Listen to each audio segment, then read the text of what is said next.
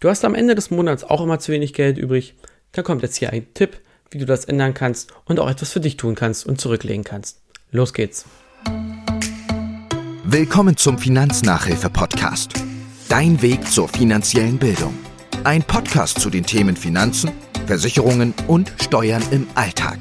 Für alle, die nur Singen und Klatschen in der Schule hatten. Hallo und herzlich willkommen bei einer neuen Folge vom Finanznachhilfe-Podcast. Mein Name ist Tim Dreier. Ich habe es euch schon im Intro angekündigt, heute zeige ich euch einen Weg oder eine Lösung, um am Ende des Monats Geld übrig zu haben oder besser gesagt für sich was zu tun. Und zwar heißt das Ganze das Drei-Konten-Modell. Vielleicht hat es der eine oder andere schon mal gehört und wendet es vielleicht sogar an. Aber für die, die das noch nicht kennen und nicht wissen, wie es angewendet wird, werde ich euch das Ganze einmal näher bringen. Aber ich würde sagen, wir fangen erstmal damit an, uns den Normalfall anzuschauen, also wie es die Großteil der Leute macht.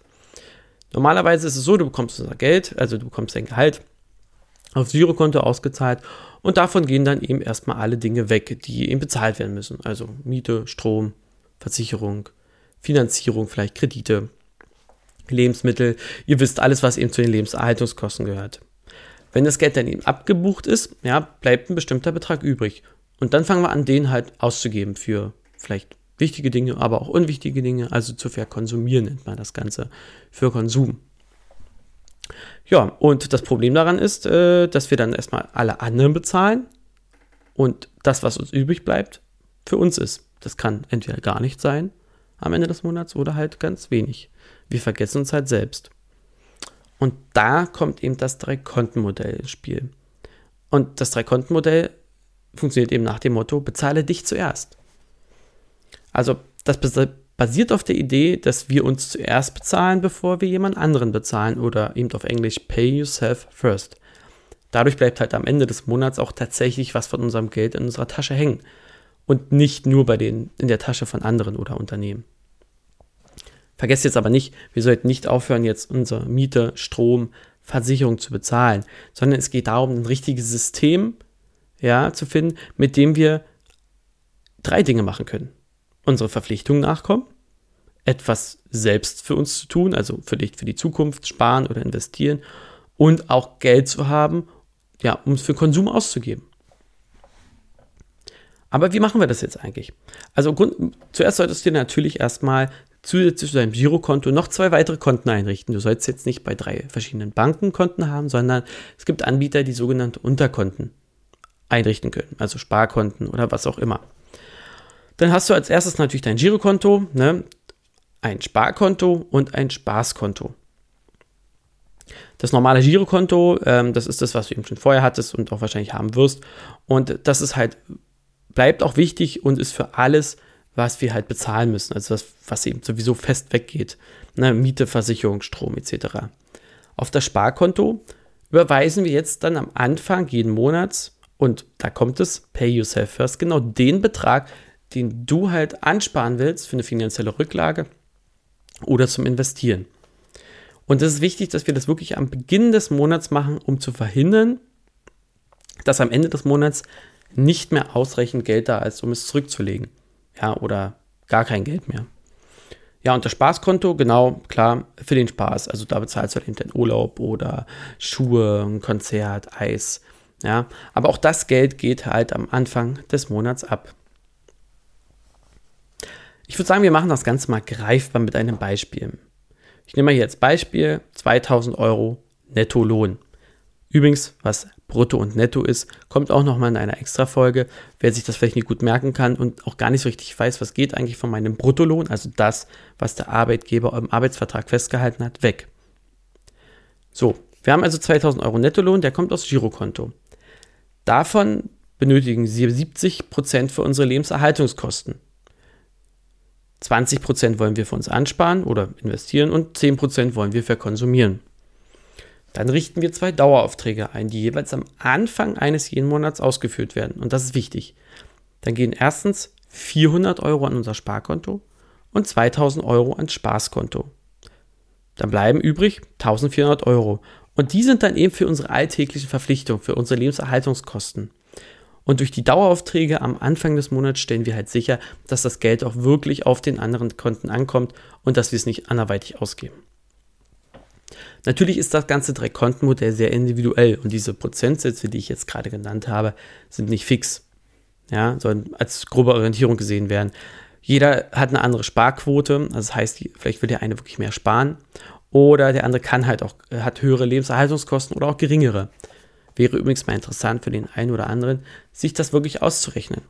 Ja, also was, wie viel Lebenserhaltungskosten sind eigentlich von meinem Lohn weg? Ne, also wenn ich wirklich alles wichtig ausgegeben habe, was bleibt übrig, wie viel Prozent sind das? Um zu, um zu schauen, kann ich das vielleicht reduzieren, um meine Sparquote zu erhöhen oder auch meinen Konsum? Ja, oder bin ich sowieso ein sparsamer Mensch und konsumiere nicht viel, dann kann ich das ja vielleicht in meinen Sparanteil reinpacken. Du kannst natürlich auch aus den drei Kontenmodell ein vier Kontenmodell machen. Du sagst, ich nehme noch mal ein extra Konto für Investment oder ETF oder Depot. Das ist völlig egal. Und natürlich lässt sich das auch auf den Betrieb ummünzen, wer jetzt sich vielleicht selbstständig macht. Sollte immer, ja, das vergessen viele, ein Steuerrücklagekonto haben. Das heißt, da gehen immer am Anfang des Monats erstmal Geld rüber. Ja, für die Steuer. Weil wenn die kommt, die wollen ihr Geld haben und dann knallt's. Also kleiner Tipp, auch das vielleicht auf andere Lebensweisen umstellen. Ihr seht aber, das funktioniert halt wirklich relativ einfach. Man muss ja bloß diszipliniert sein und diesen Dauerauftrag einhalten. Deswegen wichtig dabei, bleib dran und bleib konsequent. Arbeite mit Daueraufträgen und bezahle dich dadurch zuerst. Du kannst halt durch das Drei-Konten-Modell immer so viel Geld verteilen, dass du deine Ziele erreichst. Ne? Wenn du deine Lebenserhaltungskosten mal sinken, solltest du es auch halt auch anpassen. Ja, dann solltest du eben auf das eine Konto mehr, zum Beispiel das Spaß- oder Sparkonto mehr einzahlen. Wenn deine Lebenshaltungskosten steigen, weil ein Kredit dazugekommen ist, ja, vielleicht äh, ein Kind dazugekommen ist und du eben mehr Kosten hast, dann musst du auf die anderen Konten weniger einzahlen. Du siehst, es ist flexibel anpassbar. Ja, durch diese Automatisierung, die halt jeden Monat passiert und du wirst dich daran gewöhnen, das ist das Coole, ja, wirst du mit der Zeit ein Vermögen auf dein Sparkonto aufbauen, was sich einfach ruhiger schlafen lässt. Und du gibst halt auch nicht mehr Geld aus für Konsum, als du dir vorgenommen hast. Und das kann manchmal bestimmt ein bisschen ärgerlich sein, gerade wenn es zu Weihnachten oder Geburtstag geht. Aber du kannst ja, und das darfst du nicht vergessen, auf dein Konsumkonto auch Geld ansparen.